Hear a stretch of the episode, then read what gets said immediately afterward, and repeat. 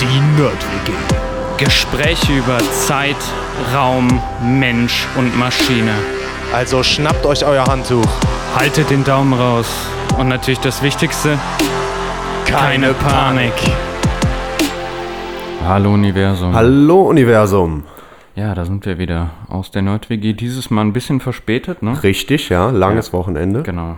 Wir waren noch gemeinsam campen, von daher Ja. gibt's heute die Episode erst am Montag. Feiertagsmäßig, Ausnahme, ne? feiertagsmäßig, ja. Ja, was haben wir letzte Woche gemacht? Letzte Woche haben wir wieder über künstliche Intelligenz und Risiken gesprochen. Mhm, Ne? das war auch sehr spannend, ja. Ähm, genau, Geoffrey hinten ähm, hat Google verlassen und ähm, ja, beschäftigt sich damit so ein bisschen aufzuklären über die Risiken von künstlicher Intelligenz und das haben wir dann auch diskutiert. Äh, ich glaube, es war ganz spannend, ne? Voll, also Ja. für mich auf jeden Fall. Wie gesagt, ich habe die Schlagzeilen mitgekriegt und es war Ja. super cool, mal ein paar Insights zu kriegen.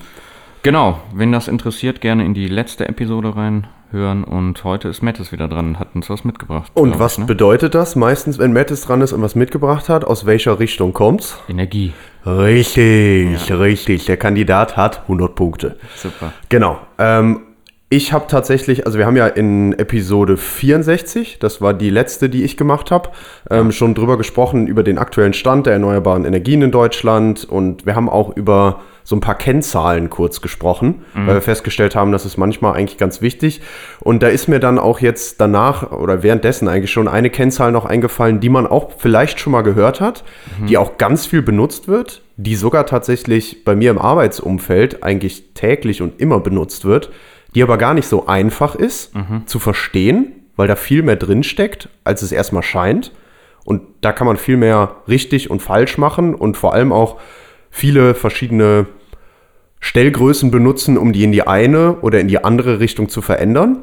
Und ich dachte mir, es ist vielleicht ganz spannend, sich das exemplarisch mal anzugucken. Da gibt es natürlich noch ganz viele andere, aber das ist eine, die sehr präsent ist, um Energieerzeugungsanlagen, also zum Beispiel Kraftwerke, um Strom zu erzeugen, miteinander vergleichen kann. Okay, ja. Das ist ein ganz präsentes Ding, aber ich glaube, ganz spannend, sich mal anzuschauen, wie viel ja auch Kleinigkeiten da eigentlich überall mit drin stecken und was für einen großen Unterschied das machen kann. Und dafür so ein bisschen Awareness schaffen, dachte ich mir, ähm, das, das könnte noch ganz interessant sein heute. Ja, dann los. Genau. Ähm, ich habe zusätzlich dann auch genau zu der Größe von einem Kollegen noch ein kritisches Paper geschickt bekommen. Und das geht auch so ein bisschen auf die Größe ein. Ich muss sagen, ich bin auch zu dem kritischen Paper immer noch kritisch eingestellt. Okay. Aber gehen wir ganz am Ende auch noch mal kurz drauf ein, was da so ist. Ähm, worum soll es heute gehen? Ähm, um die Größe Levelized Cost of Energy oder Levelized Cost of Electricity. Das heißt also ins Deutsche übersetzt die nivellierten Kosten für Energie oder die nivellierten Kosten für Elektrizität, also so angeglichene Kosten, um das miteinander vergleichen zu können. Kannst du dir irgendwas darunter vorstellen? Hast du es vielleicht schon mal irgendwo gehört? Oder Oder gehört noch gar nicht. ja, Ähm, ja, pf, ich stelle mir das gerade so vor, dass du halt so eine, so eine Kennzahl hast, die beschreibt dann die Kosten in einem gewissen Rahmen, aber in so Stufen. Also du ordnest die dann irgendwie vielleicht in so, ja, in so Stufen ein. Äh, kennt- Der Nutri-Score bei Lebensmitteln, so Mhm. Ja, stelle ich mir ja. das vor für Kraft, also für energieerzeugende Systeme. Oh, ist eigentlich auch, finde ich, einen sehr interessanten Ansatz. Das wäre auch spannend, dass man sagt, es gibt so verschiedene Stufen, man kann es klassifizieren, Ja, ne, indem man sagt, gedacht. das ist so die Klasse, das ist die Klasse, das ist die Klasse. Wäre spannend. Hier ist es tatsächlich noch ein bisschen was anderes. Okay. Es ist, also wie es erstmal sagt, eine Cost of Energy. Das heißt, wir wollen jetzt für, wir gehen der Einfachheit halber mal wirklich von einem Kraftwerk aus, das Strom produziert, von mir aus gerne eine große PV-Freiflächenanlage. Ja. Und was wir jetzt rauskriegen wollen, ist, wie viel kostet es mich damit, zum Beispiel eine Kilowattstunde oder eine Megawattstunde Strom zu erzeugen. Und das hängt natürlich für so ein Kraftwerk an ganz vielen Sachen. Das hängt nämlich erstmal natürlich daran, welche Kosten habe ich über den gesamten Lebensraum von dem Kraftwerk. Also wirklich von, wir sagen dann auch gerne Cradle to Grave, also von der Krippe bis äh, ins Grab hinein, ne? also vom, vom Baby bis, bis ganz zum Ende. Und das sind ja dann Sachen wie, ich muss das erstmal alles kaufen an Equipment, dann muss ich das erstmal alles dahinstellen und aufbauen, dann habe ich während dem Betrieb noch Kosten, die auftreten und so weiter und so fort und am Ende muss ich es auch noch wieder abbauen. Und das Ganze aufsummiert als Kosten über die gesamte Lebensdauer und das teile ich dann durch die Energiemenge, die ich erzeugt habe. Das heißt, ich kann also wirklich sagen, das hat mich so und so viel Millionen Euro gekostet, das ganze Ding zu betreiben und ich teile das dann durch das, was ich da an Benefit rausgewonnen habe, energietechnisch gesehen. Das heißt also, wie viel Energie habe ich über diese, sagen wir, 20 Jahre dann tatsächlich noch erzeugt. Und das ist dann eine levelized Cost von der Energie. Okay, ja, ich hätte es tatsächlich auch, ich hätte es, glaube ich, relativ so, also ziemlich genauso ausgerechnet, aber Ja. dann halt gesagt, okay, es gibt dann diese Stufen, wo je Okay, nachdem, was ja, cool. da rauskommt, Ja, aber ja. okay. Aber genau, ich also, glaube, du so weit, schon- also so weit geht das dann nicht. Das ist wirklich nur der Wert dann. Genau, es ist nur der Wert, der da rauskommt. Es ist schon noch ein bisschen komplizierter, aber so viel erstmal zum Verständnis. Ja? Also wir nehmen wirklich die Kosten über den gesamten Lebensraum. Ne? Life Cycle Cost hat man vielleicht auch schon mal gehört, nennt man das dann gerne. Oder Life Cycle Cost Analysis. Mhm. Wobei das meistens noch mehr ins Detail geht als das, was man jetzt hier macht, aber wirklich Ja. über den ganzen Lebensraum eigentlich. Und das teilt man dann durch die gesamtproduzierte und auch wirklich dann an den Markt gebrachte Energiemenge. So, jetzt können wir mal noch kurz überlegen, ich bin schon ein bisschen darauf eingegangen, was sind das für Kosten? Klar, erstmal Investitionskosten. Ja, ich habe noch eine Frage. Ja, gerne. Also, das jetzt Cradle to Grave, ne? Ja. Eigentlich will man ja dahin, dass man Cradle to Cradle hat, ne? Ja. Wie ist denn das jetzt, wenn ich, also wir hatten das doch, glaube ich, auch schon mal bei den Solarpanels. Wafer Ne? Recycling. Ja, also Ja. sowas. Ist das da mit drin? Ja, das rechnest du mit rein. Das rechnest du raus, oder raus eigentlich. Genau, du rechnest quasi, es wieder ne? raus. Ja? Also du hast am Ende, wa- was du wirklich hast, ist, du hast am Anfang erstmal einen großen Block Investitionskosten. Ja, ja. So, da musst du dann auch noch bedenken, du hast auch noch äh, Finanzierungskosten für während dem Bau und sowas. Ja. Also irgendwie zwei Jahre oder ein Jahr oder je nachdem, wo du bist auf der Welt, wie lange das dann halt dauert. Ähm, und das rechnest du erstmal alles in deine Investitionskosten mit rein. Plus, du musst deine ganzen Panels kaufen, du musst die alle aufstellen, du musst das alles erstmal fertig machen, bis es läuft. Ja. So, das sind dann erstmal deine Investitionskosten. Oft sagt man auch diese Capital Expenditures auf Englisch CAPEX. Das ist Mhm. Kurzform dann nachher. So, das hast du erstmal da stehen. Ähm, dann hast du, während du das dann betreibst, rechnest du dann quasi von, und jetzt ist Jahr Null vom Rechnen her tatsächlich das Jahr, wo der Betrieb anfängt, also wo du anfängst, Strom zu produzieren. Alles von vorher hast du schon mit in diese Investitionskosten reingerechnet. Dann hast du Betriebskosten.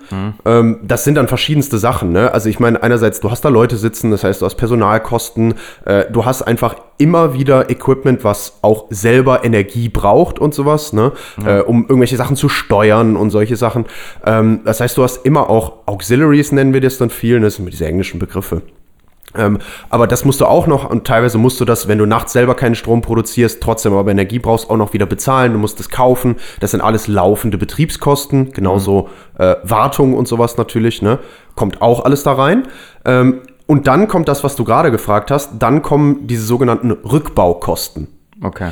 Und weil ich da jetzt, wie du selber schon gesagt hast, wieder irgendwie von meinem, was vorher vielleicht mal ein Feld war, wo ich mich jetzt entschieden habe, okay, ich stelle da jetzt PV drauf und nachher soll das aber auch wieder ein Feld werden, muss ich natürlich auch alles wieder abbauen, vielleicht noch wieder an den entsprechenden Stellen neues Gras Ja. säen und so Ja. weiter und so Okay. fort. Und dann habe ich aber natürlich auch meine alten Module, die ich zu einem Teil wieder verkaufen kann, weil die recycelt werden. Genau, Recycling. Und das, hast du richtig gesagt, rechne ich dann da wieder Okay. raus. Mhm. Ja, das heißt also, alles, was ich jetzt noch wieder zurückkriege an Geld, rechne ich aus diesen Rückbaukosten wieder raus. Okay, aber das ist alles in der Kennzahl mit drin. Genau, das Ja, steckt okay. in der Kennzahl Mhm. tatsächlich mit drin. Ähm, und was natürlich auch noch mit reinkommt, ähm, sind Steuerzahlungen, die ich habe. Ne? Also es ist alles schön und gut. Ich habe meine Kosten und sowas, aber ich habe auch immer noch ähm, ja, Steuern, die ich bedenken muss, we- wenn ich mir überlege, ich habe irgendwann nachher Erlöse, ich will jetzt meinen Strom für einen bestimmten Preis verkaufen, muss ich dafür auch immer noch Umsatzsteuer zahlen. Ja, okay. Ne, das ist klar. So, warum ist das jetzt interessant? Weil eigentlich haben wir bis jetzt nur über Kosten gesprochen und noch nicht über ich verdiene was damit. Wir hatten ja gerade noch nicht gesagt, wir nehmen die Kosten minus das, was ich verdiene, Ja. sondern das machen wir eben genau nicht, sondern wir nehmen nur unsere Kosten, weil, und das ist jetzt das Spannende dabei, wenn man sich mal überlegt, ich rechne diese Levelized Cost of Energy aus und das ist Kosten in Euro oder Dollar pro erzeugte Energie. Kommt da ja was raus in Euro pro Kilowattstunde oder Euro pro Megawattstunde. Woran Ja. erinnert einen das direkt? Woran erinnert, äh, keine Ahnung. Euro pro Kilowattstunde. Euro pro. Strompreis und Ja, so. genau. Ne, es ist also ein Wert, der irgendwie mit diesem Strompreis vergleichbar sein sollte. Und an der Stelle ist es jetzt tatsächlich so, ähm, dass wir damit quasi einen Wert haben, der die Erzeugungskosten von einer Einheit Energie widerspiegelt. Wir rechnen aber jetzt hier noch nicht mit rein über die gesamte Dauer quasi von unserem Projekt, was wir haben, ähm, wie viel wir eigentlich einnehmen, sondern wir gucken uns erstmal nur die Kosten an. Da kommen wir später noch mal kurz zu, warum das einen kleinen Unterschied macht. So, ähm, damit ist schon mal klar, welche Kosten wir uns alle angucken. Jetzt haben wir noch gesagt, wir summieren halt dann, also teilen das noch durch die Energie und das ist wirklich einfach, wir summieren einfach alles an Energie, was wir wirklich nachher quasi verkauft oder geliefert haben. Ne? Und das über die zum Beispiel 20 Jahre Lebensdauer. Ja. So. Wäre jetzt eigentlich relativ easy auszurechnen. Ne? Wenn ich jetzt wüsste, was alles kostet und so, wäre eigentlich nice. Ja, auf jeden Fall. Was kommt jetzt natürlich da wieder noch rein? So einfach ist es nämlich natürlich nicht. Wir müssen irgendwie darauf eingehen, weil wir hier ein Projekt betrachten und eine wirtschaftliche Kennzahl auch ausrechnen wollen. Ähm, kannst du dich noch an den Kapitalwert erinnern? Hat man bestimmt schon mal irgendwo gemacht. Im Englischen Net Present Value. Ja, also gehört habe ich es auf jeden Fall schon in diesem Podcast. Ja. Ja.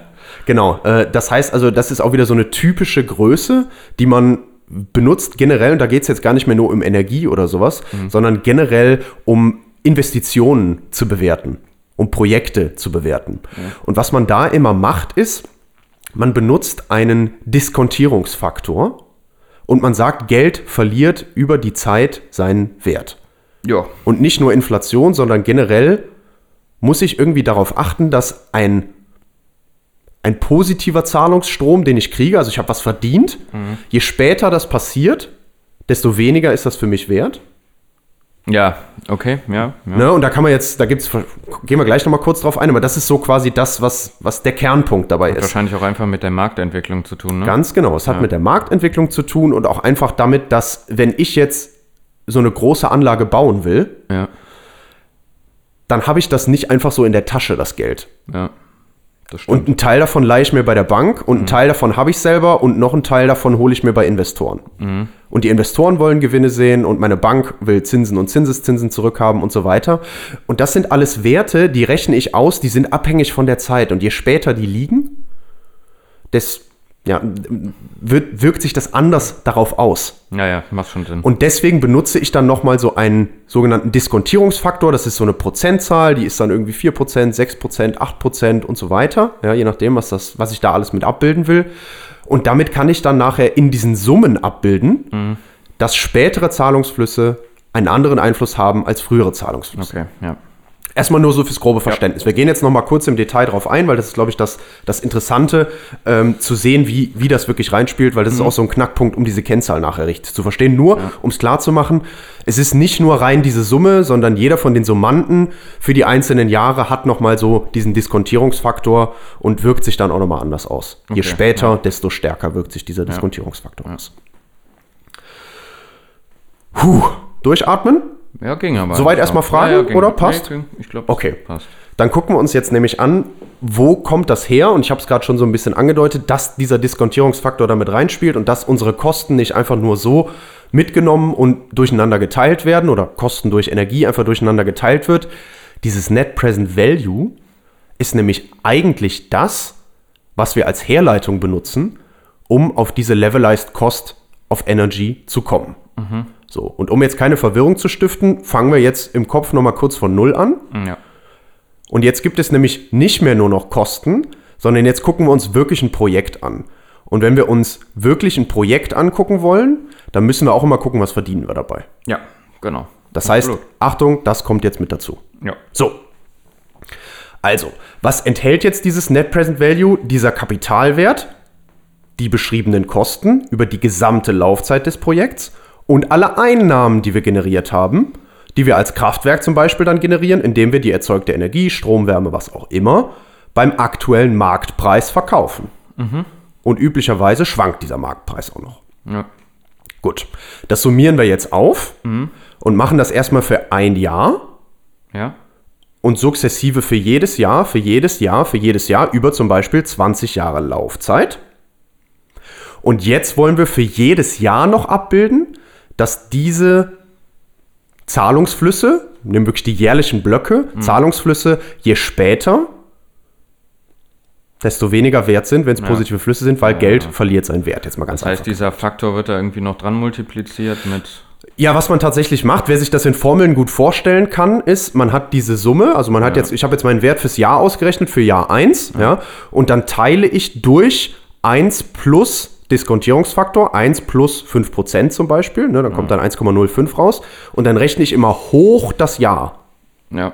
Ne, und dann habe ich da 1,05 hoch 1 fürs erste Jahr äh, unten stehen und beim zweiten Mal habe ich dann fürs zweite Jahr meine Kosten und das teile ich dann durch 1 äh, Kosten und Einnahmen, hoffentlich was Positives irgendwann, ne?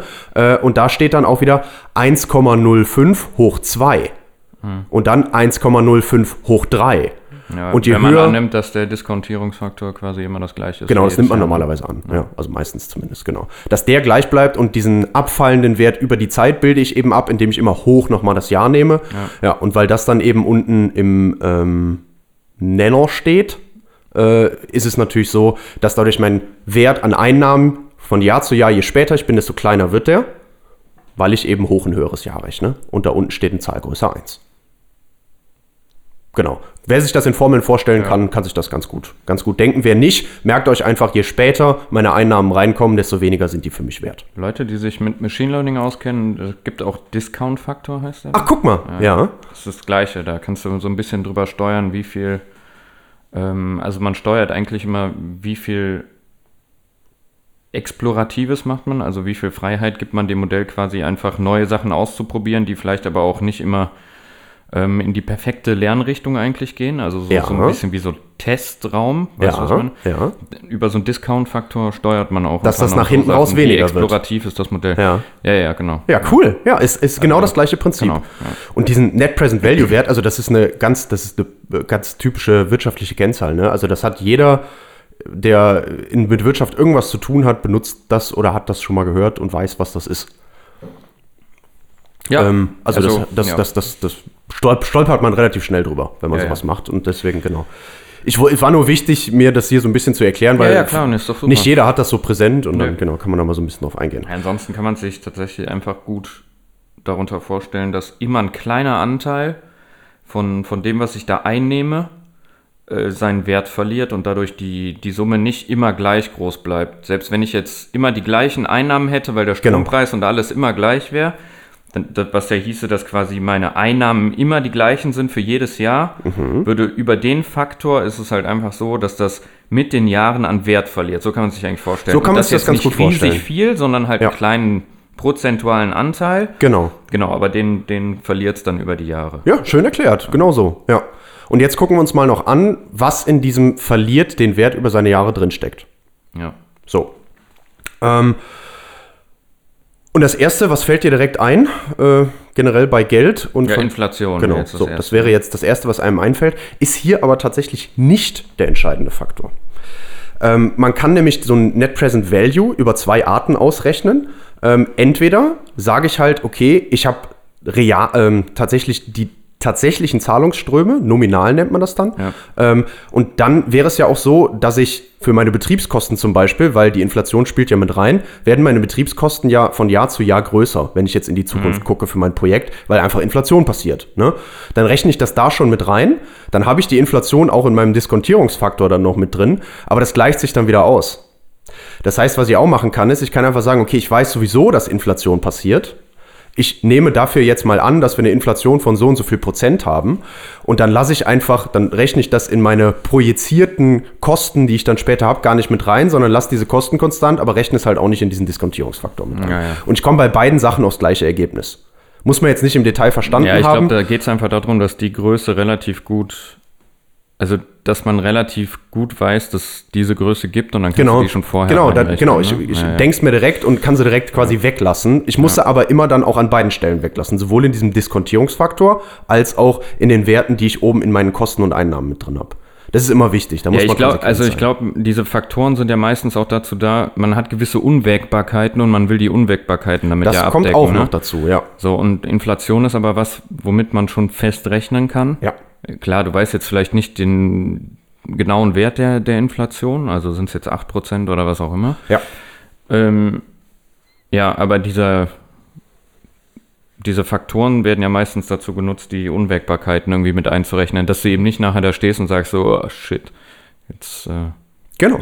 Haben Ja. wir aber doch nicht so viel Einnahmen gehabt, wie, Genau, und auch- erwartet. Ne? und auch das da heißt, natürlich- Die, man packt da diese, wahrscheinlich eher mehr so die ganzen Unwägbarkeiten. rein, ne? Risikofaktor, Also genau, Risikofaktor. genau. Also Risiko ist auf jeden Fall mit da drin. Äh, Und auch da natürlich wieder, je später eine Einnahme ist, desto höher ist das Risiko, ob ich die kriege oder nicht. Genau. Und deswegen natürlich auch, je später die ist, desto weniger ist die für mich jetzt erstmal in meiner Projektbewertung wert, weil weiß ich nicht genau, ob die kommt. Ne? Und deswegen ist das auch gut, dass die, wenn die später kommt, quasi kleiner geworden ist, dadurch, dass ich das da habe mit diesem Diskontierung.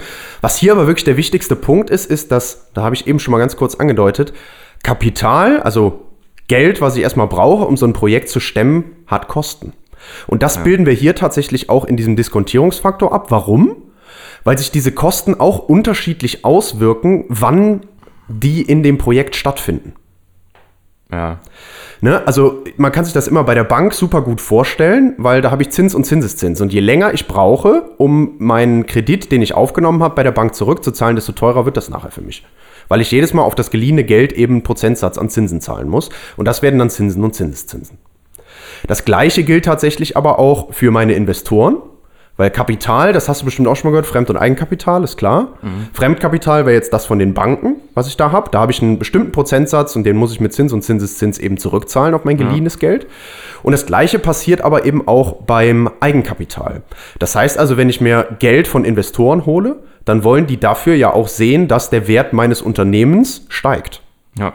Oder jetzt in dem Fall, wir gucken uns nur ein bestimmtes Projekt an, dass mein Projekt Gewinn generiert. Und, Und das- später das halt passiert, weil. Also je später ich das in, ich sag mal, in einen Entwicklungsschritt investiere, desto später ist ja wahrscheinlich auch, also fängt das an, auch Wert zu generieren in dem Sinne, ne? Also liegt Genau. nicht nur darum. Und ja, deswegen ähm, hat das dann auch einen geringeren Wert, solange das liegt, ne? Quasi, genau. Das kann man auch immer sagen. Ich könnte immer alternativ auch jetzt das Geld einfach direkt nehmen und irgendwo anlegen. Ja, willst du ja auch nicht. Weil Ja, du aber- kriegst es nicht immer raus, dann, wenn du es halt äh, Und das- genau. gerade in dein Projekt investieren willst, ne? Ja, ja, ja, genau. Aber trotzdem, damit kann man es auch immer vergleichen. Ne? Ja. Dass man halt sagt, okay, also äh, erstmal, ich selber stecke auch Geld da rein und die Investoren stecken Geld da rein. Da ist erstmal irgendwie eine gewisse Gewinnmarge, die die halt haben wollen und die muss ich irgendwie auch abbilden. Ja. Das ist erstmal das, was da auch mit drin steckt. Ne? Und Das das, solange wie dein Geld unterm Kopfkissen liegt, arbeitet es nicht für dich. Ne? Ja, das genau. ist ja im Prinzip genau das Beispiel. und die Investoren geben mir ja das Geld, damit ich damit arbeite. Genau, ja. äh, und für die ein Gewinn dabei rausspringt. Ne? Ja, und das kann ich eben auch in diesem Diskontierungsfaktor dann sehr gut abbilden. Und bilde dann nachher tatsächlich ab, wie eben mein Kapital mich kostet. So. Das heißt, und das ist tatsächlich auch der größte Punkt, der damit reinspielt. Erstmal sagt man tatsächlich, mein Kapital, man, es gibt dann auch noch so Weighted Average Cost of Capital. Wen das wirklich interessiert, guckt euch ruhig mal Weighted Average Cost of Capital an. Ähm, das ist dann nämlich einfach eine Gewichtung aus Fremd- und Eigenkapital. Und wie viel kostet mich mein Fremdkapital und wie viel muss ich an Gewinn auf mein Eigenkapital erzielen? Und dann nehme ich so einen gemittelten Faktor und das kann ich dann schon als gute erste Annahme für den Diskontierungszins nachher auch nehmen. Und damit bilde ich dann eben ab, dass ich, und damit kann man es vielleicht ganz gut verstehen, glaube ich, nachher, dass ich tatsächlich nicht nur das wieder reinholen muss mit dem, was ich an Erlösen generiere, was mich mein Projekt erstmal gekostet hat. Einfach an, so viel musste ich an Investitionen ausgeben, so viel musste ich an Betriebskosten noch bezahlen und so, sondern ich muss auch noch meine Zinsen bei der Bank bezahlen. Ja. Deswegen muss ich mehr rauskriegen. Und ich muss auch noch das Geld sammeln, was ich an Gewinn rausholen will für mich selber und für meine Investoren. Ja, und deswegen sind natürlich die Zahlungsströme nach hinten raus dann auch immer quasi wieder weniger wert, weil ich rechne damit jetzt rein, dass ich da immer auch für mich einen Gewinn und für die Bank, für die Zinsen auch wieder noch Geld mit rausholen muss. Und deswegen ist nachher das, dieser Net Present Value, dieser Kapitalwert, erst größer Null, wenn ich diese Summe mache und dann diese Diskontierung noch. Ne, da habe ich ja immer negativ sind meine ganzen Kosten, positiv sind meine ganzen Erlöse. Wenn ich tatsächlich den Gewinn erwirtschaftet habe, den ich mir vorgenommen habe in meinem Diskontierungszins und auch meine ganzen Schulden bei der Bank inklusive Zins und Zinseszins abbezahlt habe. Kann man das verstehen? Ja, ja. So kann man sich das, glaube ich, ganz gut vorstellen. Und deswegen ist es eben nicht nur rein alle Kosten nehmen, rein alle Erlöse nehmen und das auf Null, sondern auch an die Kapitalkosten denken. Okay, ja. Was heißt das jetzt? Wenn ich dann wirklich von dieser Summe, diesem Kapitalwert größer Null habe und ich habe meinen ganzen Gewinn und alles mit da drin, ich habe von mir aus auch noch Risiken mit in den Diskontierungsfaktor genommen, äh, dann habe ich ein wirtschaftliches Projekt. Ja. Wenn dann dieser Kapitalwert größer Null ist, ne, Kosten und Gewinne miteinander aufgewogen äh, und diesen Diskontierungsfaktor noch mit drin und damit meine Kapitalkosten mit drin, mein Risiko mit drin und so weiter, dann weiß ich wirklich, mit dem, was ich da angenommen habe, das Ding sollte laufen.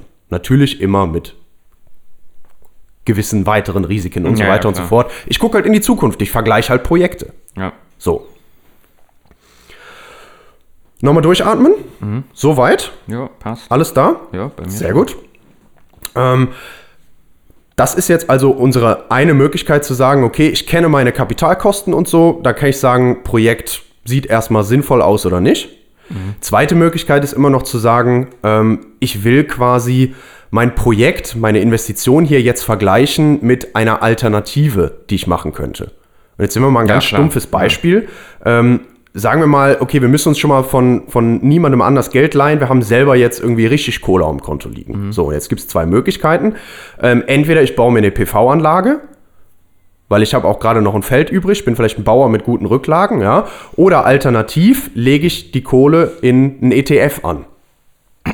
Und Ja. dann kann ich natürlich auch sagen, okay, ähm, alles klar, wenn ich jetzt tatsächlich das für mich selber anlege, äh, will ich irgendwie eine Rendite von 6% haben, ja, mit meiner PV-Anlage. So.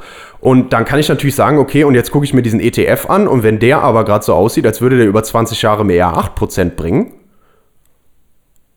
Aha, habe ich also auch mit diesem Diskontierungsfaktor und diesem Net Present Value eine Möglichkeit, über die zu erwartende Rendite an der Stelle so ein bisschen zu vergleichen, hm, was lohnt sich für mich mehr. Deswegen ist das auch immer eine interessante Größe. Und damit kann ich das natürlich dann auch vergleichen, indem ich sage, ich setze jetzt mal nicht meine Kapitalkosten ein, sondern ähm, für den Diskontierungsfaktor, sondern ich setze eben, was ich als bestes Alternativprojekt habe. Und dann setze ich mal diese 8% da ein. Und wenn dann Net Present Value kleiner Null wird, dann sehe ich, äh, das andere Projekt würde sich aber mehr lohnen. Oder Anlegen in den ETF würde sich mehr lohnen. Okay. Ne? Dann käme da halt raus, okay, ähm, Net Present Value kleiner Null. Jo. So, und jetzt wollen wir das ja eigentlich die ganze Zeit auf zum Beispiel Elektrizität verkaufen anwenden. Ne? Also gehen wir mal zurück zu unserer PV-Anlage oder zu unserem Kraftwerk.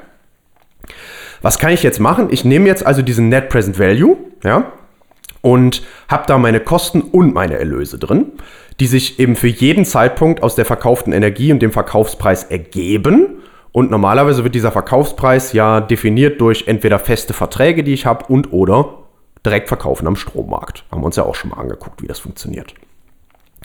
Und bei diesen Levelized Cost of Electricity machen wir jetzt eine Annahme und wir sagen jetzt, es gibt nur einen konstanten Strompreis und den wollen wir ausrechnen, diesen konstanten Strompreis für ein Projekt, was sich lohnt, wo wir den Diskontierungsfaktor, also Risiken, Kapital, Kosten und so kennen, das heißt alles bekannt außer dem Strompreis.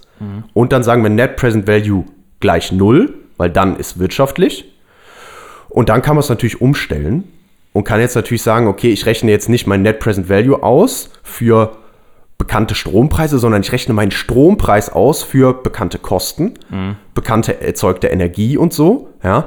Und dann rechne ich den Strompreis aus und stelle das auf den Strompreis um für Net Present Value gleich null. Okay, und ja. das ist dann diese Levelized Cost of Energy oder Electricity. Ja? Und deswegen ist da auch dieser Diskontierungsfaktor mit drin, weil das eigentlich von diesem Net Present Value Gedanken kommt. Und jetzt sage ich, okay, dann rechne ich mir jetzt mal einen konstanten Strompreis aus, für den mein Projekt wirtschaftlich ist. Bei bekannten Kosten, bei bekannten Kapitalkosten, die ich auch noch habe, also was ich mehr generieren muss, ne, um Zinsen zu bezahlen, um Gewinne zu erzielen und so weiter. Und das ist diese Levelized Cost of Energy, Okay. die nachher da rauskommt. Deswegen dieser lange Rattenschwanz gerade, um zu verstehen, wie hängt das zusammen und wieso hängt dieser Diskontierungsfaktor mit da drin.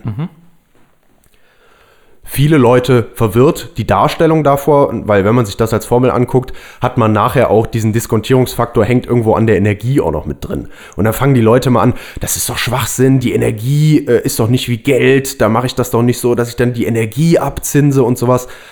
Eigentlich ist es nicht so. Ich mache es nur, weil ich diese Formel halt umgestellt habe und dann hängt halt der Diskontierungsfaktor auch in der Energie mit drin. Nur mal so Okay, nebenbei. Ne? Ist tatsächlich leider selbst bei Ingenieuren und so oft ein Diskussionsthema, die dann scheinbar nicht mehr am Schirm haben, dass das eigentlich aus der Herleitung kommt. Deswegen kann man direkt wieder äh, ja, gutes Wissen zum Prahlen. Nerdwissen halt. Nerdwissen ja, halt, ne? Ja, ist auch sehr nerdig wieder heute. Aber äh, ich, ich fand es ganz interessant, sich das mal anzugucken, weil wir werden nachher wirklich sehen. Ich glaube, man merkt jetzt schon, so super easy ist es nachher nicht. Und da kann man schnell was falsch machen, Ja, auch von der ja. Interpretation her. Ja. Genau. So, lass mal ein einfaches Beispiel noch kurz machen, um uns zu setten, um zu sehen, was geht hier eigentlich ab. Ja. Ich sage direkt dazu, äh, das sind jetzt keine perfekten, super aktuellen Werte, die ich hier habe oder so. Das ist ein fiktives Beispiel. Ja? Ich Ja, will ja, nur klar. mal zeigen, wie man es durch, nicht, dass mich einer jetzt hier drauf festnagelt. Ja, mach ich aber. Geil. ähm, genau. Sagen wir mal, wir bauen eine PV-Anlage und jetzt bauen wir die mal aufs Dach. Also ein bisschen kleiner, aber wir haben schon doch ordentlich auch, von mir aus auf eine Scheune oder so, ein bisschen was zur Verfügung.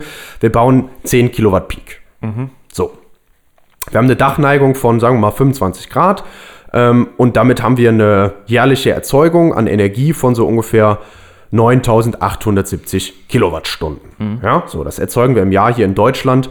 Ähm, bei so einer Globalstrahlung, du kannst dich noch erinnern, das ist etwas mehr als diese 900 Vollaststunden, die wir beim letzten Mal hatten. Gut. So. Ich erinnere mich. Liegt auch immer noch so ein bisschen dann an der Dachneigung, wie man da rausholen Ja. kann. So, äh, 20 Jahre läuft das Ding. Ähm, wir gehen mal davon aus, dass wir uns das ganze Geld leihen müssen, weil wir haben es gerade nicht rumliegen. Äh, und wir leihen uns das mal bei 4%. Mittlerweile die Zinsen steigen ja wieder weiter an. So, ähm, dann gehen wir davon aus, wir haben eine Investitionssumme von ungefähr 12.500 Euro. Da spielen jetzt verschiedene Sachen rein. Wir müssen die Solarmodule kaufen. Dann nehmen wir mal Monokristalline, wer sich erinnert, höherer Wirkungsgrad. Wir haben einen Wechselrichter, den wir brauchen. Wir müssen das verkabeln, wir müssen das montieren. Äh, wir haben so ein Einspeisemanagement-Ding. Es muss vorher, irgendwer muss das für uns planen. Äh, wir müssen Elektroarbeiten noch machen. Äh, wir müssen uns ans Stromnetz anschließen und so weiter. Wir kommen am Ende auf 12.500 Euro. Und was brauchen wir dann noch zusätzlich zur Investition am Anfang? Die Ja, alles, was so laufende Kosten sind. laufende Kosten, genau, Betriebskosten. Also Wechselrichter müssen wir irgendwann mal austauschen und auch wieder neu installieren. Ähm, wir müssen warten, wir müssen reinigen. Äh, wir haben unseren Stromzähler, wo wir für bezahlen müssen, dass der abgelesen wird. Und wir haben natürlich noch eine Versicherung. Ne? Ja. So, läuft am Ende so auf ungefähr 400 Euro im Jahr hinaus, wenn man das so zusammenrechnet. Ja, das Geht heißt ja also Investitionssumme 12.500 Euro, jährliche Kosten nochmal von 400 Euro. So, jetzt würden wir ja sagen, Jahr 0 ist unsere Investition, sind 12.500 Euro Kosten und dann jedes Mal Jahr 1 sind 400 Euro Kosten, Jahr 2 sind 400 Euro Kosten, Jahr 3 und so weiter. Und vereinfacht sagen wir jetzt mal, das kostet uns so viel, das alles wieder abzubauen, wie wir aber auch für unsere PV-Module wieder zurückkriegen, weil wir die noch recyceln lassen. Das heißt, wir sagen mal Rückbaukosten insgesamt null Ja. weil es einfach Ja, ist. okay. Ja, so. Das heißt, die haben, haben wir dran gedacht, aber die gehen sich aus. Ja. So. Über 20 Jahre, jetzt haben wir unsere 4% Diskontierungszins. Jetzt machen wir mal eine kleine Vereinfachung, weil wir gehen mal davon aus, dass diese OPEX-Kosten tatsächlich jedes Jahr gleich bleiben über die 20 Jahre. Keine Inflation mit rein, lassen die auch gleich. Ähm, und dann nehmen wir diesen, ja, man, kann das dann ein bisschen vereinfachen mit so einem Capital Recovery Factor, heißt das, brauchen wir jetzt gar nicht verstehen. Macht nur die Rechnung ein bisschen einfacher. Was wir dann nämlich rechnen können, ist einfach diese Investition mal unserem Faktor, der jetzt abhängig ist von den 20 Jahren, dem Diskontierungszins, ähm, und das dann noch plus unsere Betriebskosten. So. Und dann haben wir schon unsere gesamten Kosten über die gesamte Lebensdauer berechnet, also 12.500 mal diesem Faktor plus 400 Euro. Und das teilen wir jetzt durch unsere Energiemenge, 9870 Kilowattstunden, die wir produziert haben. Und da kommt dann raus, wir haben einen Levelized Cost of Energy von 13,37 Cent pro Kilowattstunde. Okay. Ja, das heißt also, wenn wir wirklich bei 4% das Geld leihen kosten, dann kostet uns insgesamt mit den Investitionen, mit dem Betrieb und so weiter jede Kilowattstunde, die wir erzeugen, 13,37 Cent. Über die 20 Jahre. Ja. Das heißt übrigens auch, auch wenn es ein fiktives Beispiel ist, so super weit ist es vielleicht nicht weg von dem, was auch passiert. Lieber einspeisen, weil die konstante Vergütung, die wir im Moment kriegen, äh, liegt bei 8,2 Cent. Das ist weniger, das würde natürlich bedeuten, weil es ja auch gerade der konstante Preis tatsächlich ist, da kriege ich einen konstanten Preis ne, für meine äh, Anlage zu Hause. Ähm, es kostet mich über 13 Cent, ich kriege aber nur 8 Cent, deswegen lieber selber benutzen. Ne? Ja. Da habe ich viel mehr von, weil sonst kostet mich der Strom über 30 Cent. Ja. So, damit erstmal unser Beispiel und das kann man sich, glaube ich, dann so ganz gut vorstellen. Ne? Also das sind meine Levelized Cost für ein Projekt unter Annahme von Kapitalkosten, Risiken und so weiter, dass sich das lohnt. Ja. Jetzt kann man das natürlich in verschiedensten Arten und Weisen noch wieder berechnen. Wir haben gerade eine sehr einfache Methode gemacht. Ich hatte ja jetzt auch diese Vereinfachung noch mit diesem Capital Recovery Factor drin und so, wo ich davon ausgehe, dass die Betriebskosten jedes Jahr gleich sind. Für ein Kraftwerk ist es natürlich ein bisschen komplizierter. Ja, auch die Rückbaukosten sehen nochmal ja, ein bisschen anders aus und so. Es gibt aber trotzdem ein paar Methoden, die man dann so anwenden kann, um auch Steuern noch gut da reinzubringen und sowas. Wichtig ist immer nur, dass ich die Methode oder den Detailgrad abhängig davon wähle, was ich mir nachher angucken will. Und oft wird die Größe eben benutzt, um verschiedene Kraftwerksmöglichkeiten, Kraftwerkskombinationen miteinander zu vergleichen für vielleicht einen Standort. Mhm. Dann weiß ich schon relativ viel darüber, da kann ich relativ detailreich reingehen. Ich weiß genau, wie sieht die Steuersituation aus, ich weiß genau, was kostet mich mein Land, was sind die Kosten für meinen Strom, für Wasser, was ich noch kaufen muss und all solche Sachen kann ich sehr detailliert reingehen. Wenn ich jetzt aber so eine grobe Abschätzung mache, wie wir gerade, lohnt sich vielleicht auch so diese ganz einfache Methode, wo ich mal ein mhm. paar vereinfachte Annahmen treffe. Oder auch, wenn ich zum Beispiel weltweit Sachen vergleichen will. Auch dann ist es natürlich erstmal relativ entspannt, sich anzugucken, okay, äh, ich mache mal nicht zu viele Annahmen, auch jetzt noch von der wirtschaftlichen Seite mit rein, damit ich wirklich auch die technischen Aspekte noch gut miteinander vergleichen kann. Mhm. Und dann nimmt man eher auch so eine einfachere Methode, wo nicht so super viel drin steckt und steckt sogar eher noch mehr Info in den Diskontierungsfaktor mit rein. Okay, zum Beispiel ja. auch zum sowas wie Steuer oder sowas kann man auch da dann noch mit mhm. reinpacken, indem man den nochmal wieder ein bisschen größer macht. Das macht zum Beispiel auch die International Energy Agency, um dann weltweit zu vergleichen, wie Kohlekraftwerke, Atomkraftwerke, aber auch PV-Anlagen, Windenergieanlagen und so weiter performen und wie die Levelized Cost of Energy an der Stelle bei denen aussehen. Mhm. So viel erstmal nur, ja. nur dazu Sehr als gut. zusätzliche ja. Info noch. Ähm, was, was will ich damit nur so ein bisschen sagen? Man muss halt aufpassen, dass man den richtigen Detailgrad wählt, je nachdem, was man miteinander vergleicht. Weil manchmal, wenn ich zu viele Annahmen von verschiedenen Standorten wieder mit da reinbringe, kann ich die Technologie an sich nachher nicht mehr so gut vergleichen. Ja, ja, genau. Ja, wenn du was vergleichen willst, dann sollte man meistens ja auch die gleichen Parameter wählen. Ne? Genau, ja, also nicht nur das, sondern aber, also da geht es schon los. Wie gesagt, ne, ich habe schon Studien gelesen, da wird das einfach völlig ignoriert. Ja, passiert häufiger. Ja. Ähm, nee, das, Wichtigste, Sinn, ja. das Wichtigste dabei ist einfach nur zu sagen, wenn ich irgendwo so einen Wert sehe für Levelized Cost of Electricity. Immer genau schauen, was ist berücksichtigt worden, das meinst genau. du? Genau. Ne? Welche Methode ja. mit welchen Annahmen. Ja und welche Größen wurden tatsächlich benutzt. Insbesondere dieser Diskontierungsfaktor. Den sollte man sich ziemlich gut angucken. Also ja. der kann so viel ausmachen. Ja. Also da habe ich plötzlich einen Unterschied von 5% in meinem Wert vom LCOE fast drin. Ja? Äh, nur weil jemand mal einen anderen Diskontierungsfaktor benutzt hat. Ja. Da muss man ganz vorsichtig sein. Ja, und je mehr man von diesen ganzen Parametern mit reinnimmt, die speziell jetzt auf Standort und das spezielle Projekt zugeschnitten sind, desto weniger betrachtet man die Technologie an sich. Ne? Ja, genau. Es ist natürlich schon auch immer wichtig, äh, das auch für verschiedene Standorte sich mal anzugucken und sowas. Ähm, aber das ist das Problem. Wenn ich zu großen Einfluss von der Wirtschaft eines Landes oder so habe, weil ich an verschiedenen Ländern miteinander vergleiche, dann ist immer die Frage, ähm, wie, wie gut kann ich tatsächlich die Technologie an sich noch miteinander mhm. vergleichen. Genau. Natürlich ist es bei Erneuerbaren aber auch immer so, äh, es hängt ja auch dann wieder von der Situation ab, wie viel Sonne, wie viel Wind und so ist verfügbar. Mhm. Also ja. es ist schon wichtig, deswegen ist es einfach nur wichtig zu wissen, wenn man sich so Werte anguckt, was sind denn die Annahmen? Ja. Wo kommt denn das her? Und warum kann ich das so vergleichen? Oder was muss ich jetzt bei den Werten, vielleicht sind die Werte gleich, aber die Aussage ist eine andere, ja. weil es eben in anderen Ländern passiert ist. Und deswegen ist das auch immer wichtig, da so ein bisschen ein Auge drauf zu haben. Ja. Das will ich damit nur sagen. Nicht einfach blind Werte hernehmen und sagen, hier ist der LCOE aber kleiner als da, also ist es besser. Mhm. Und jetzt gehen wir mal noch zum Abschluss kurz ein bisschen drauf ein. Trotzdem, was, was sind denn so ein bisschen die Probleme jetzt von dieser Größe Levelized Cost of Energy, Levelized Cost of Electricity? Weil, wie gesagt, es wird super viel verwendet. Ne? Also die International Energy Agency bringt jedes Jahr eine Studie raus, wo sie für sämtliche Erzeugungsmöglichkeiten für Strom zum Beispiel diese Werte bereitstellt mhm. und damit Technologien miteinander vergleichen kann. Zum Glück beschreiben die auch die Probleme immer sehr gut dabei. Ja. Meiner Meinung nach sogar zum Beispiel auch besser als dieses kritische Paper. Mhm. Ähm, aber trotzdem sehr wichtig. Also es ist gerade im Energiesektor immer wieder eine Größe, die auftaucht und die leider oft mit zu wenig ähm, Vorsicht genossen wird, sage ich mal. So. Ähm, wir haben jetzt gerade darüber gesprochen, welche Annahmen eigentlich so drinstecken. Und wir haben damit eine wirtschaftliche Darstellung der Kosten pro erzeugter Energieeinheit, die wir uns jetzt zusammengebastelt haben. Ne? Und das bietet damit eigentlich eine ganz nette Aussage, wie viel diese Energie mit einem konstanten Preis, also eigentlich wie viel diese Energie mindestens kosten sollte, wenn ich die dann verkaufe, damit sich mein Projekt nachher lohnt. Das ist quasi so mein Mindestpreis. Ja. Wenn der immer da oder drüber liegt, bin ich schon mal safe.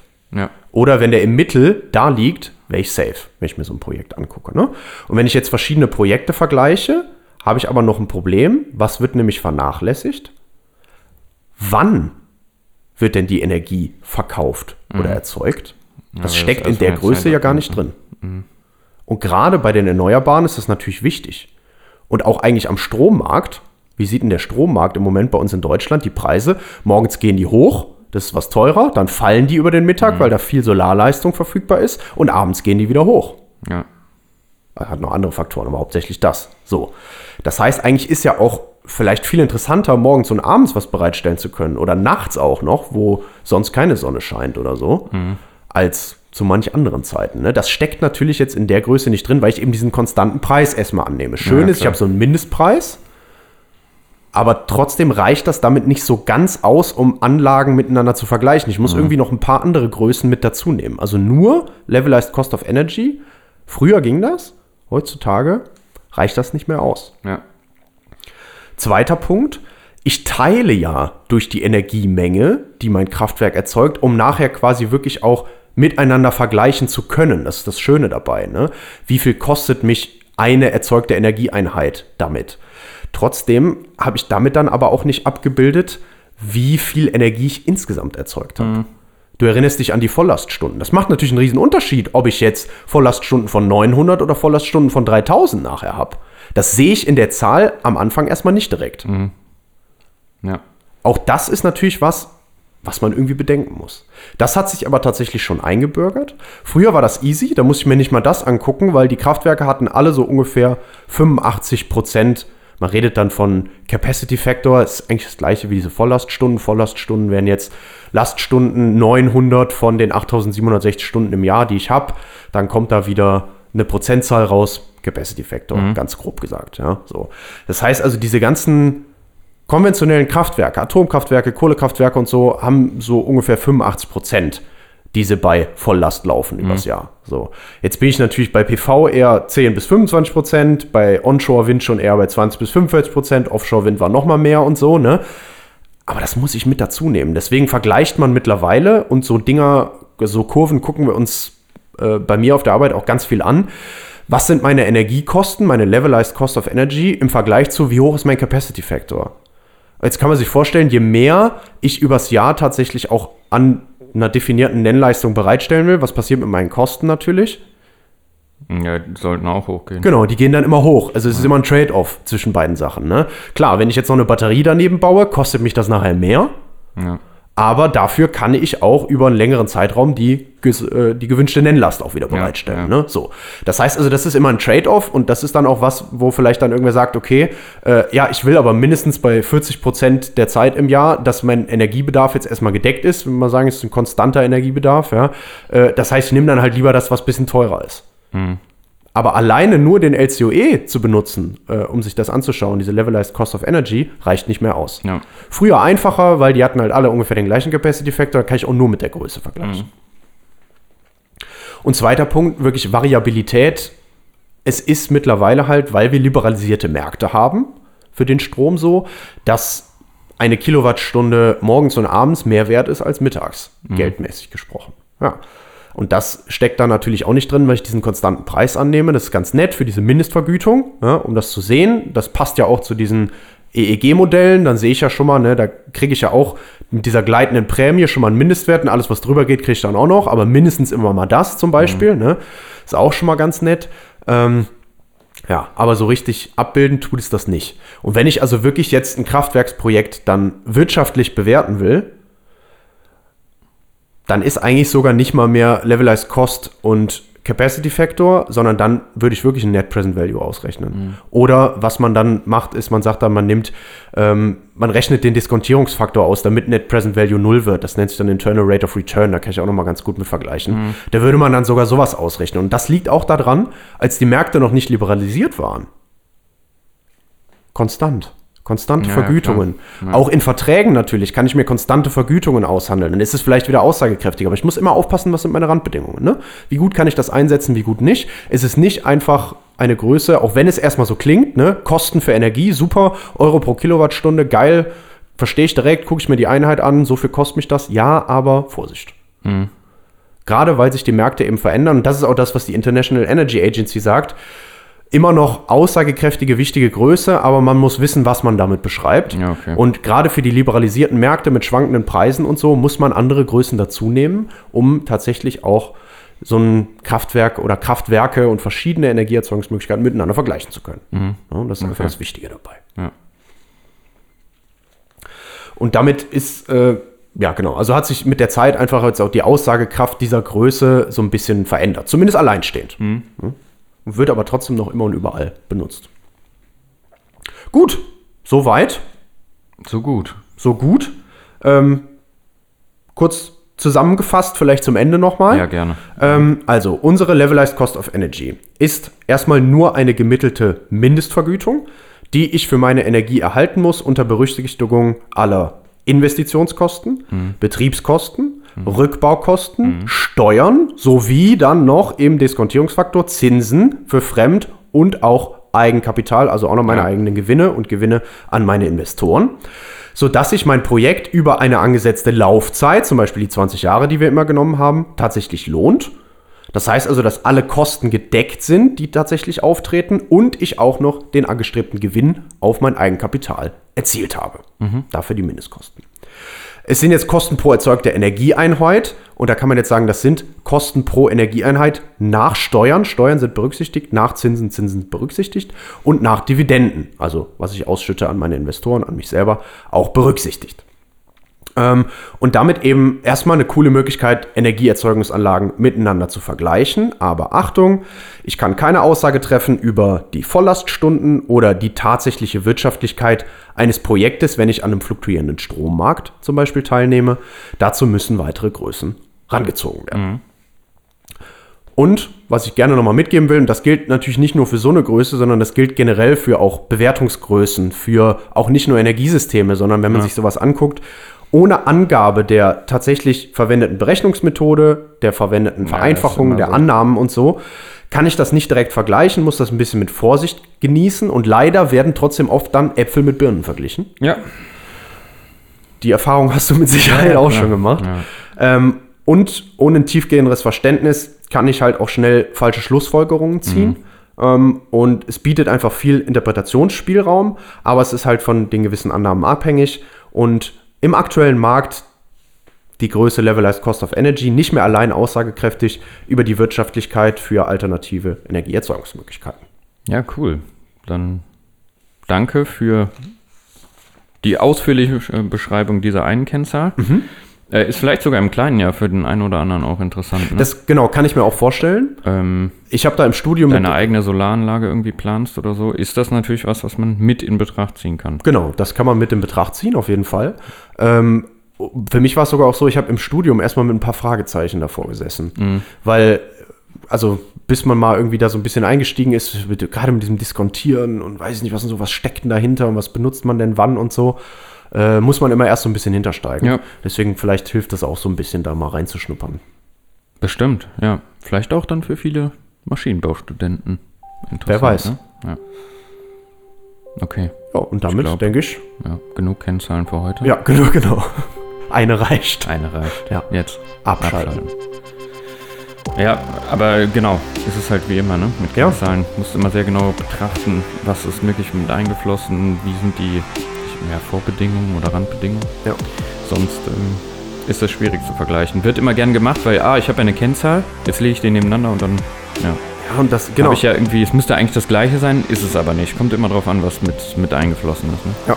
Und manchmal ist es halt wirklich so, du vergleichst Sachen dann miteinander oder es werden Sachen miteinander verglichen und das eine ist dann plötzlich in dem einen Paper ist es ein bisschen besser, in dem anderen Paper ist es Ja. ein bisschen schlechter als das andere und äh, du siehst halt ganz genau, woran es dann liegt, wenn du mal in die Annahmen dann reingucken kannst, wenn sie dann hoffentlich angegeben sind. Teilweise sind sie Ja, wenn sie nicht angegeben sind, dann ist meistens schon ein schlechtes Genau, Zeichen, finde ich. immer schon ein schlechtes Zeichen, genau.